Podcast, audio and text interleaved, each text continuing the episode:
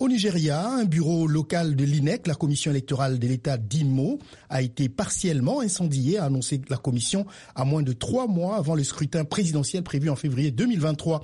Selon le porte-parole de l'INEC, Festus Okoye, l'incident s'est produit jeudi lorsque le bâtiment qui était en réparation a été vandalisé et partiellement incendié.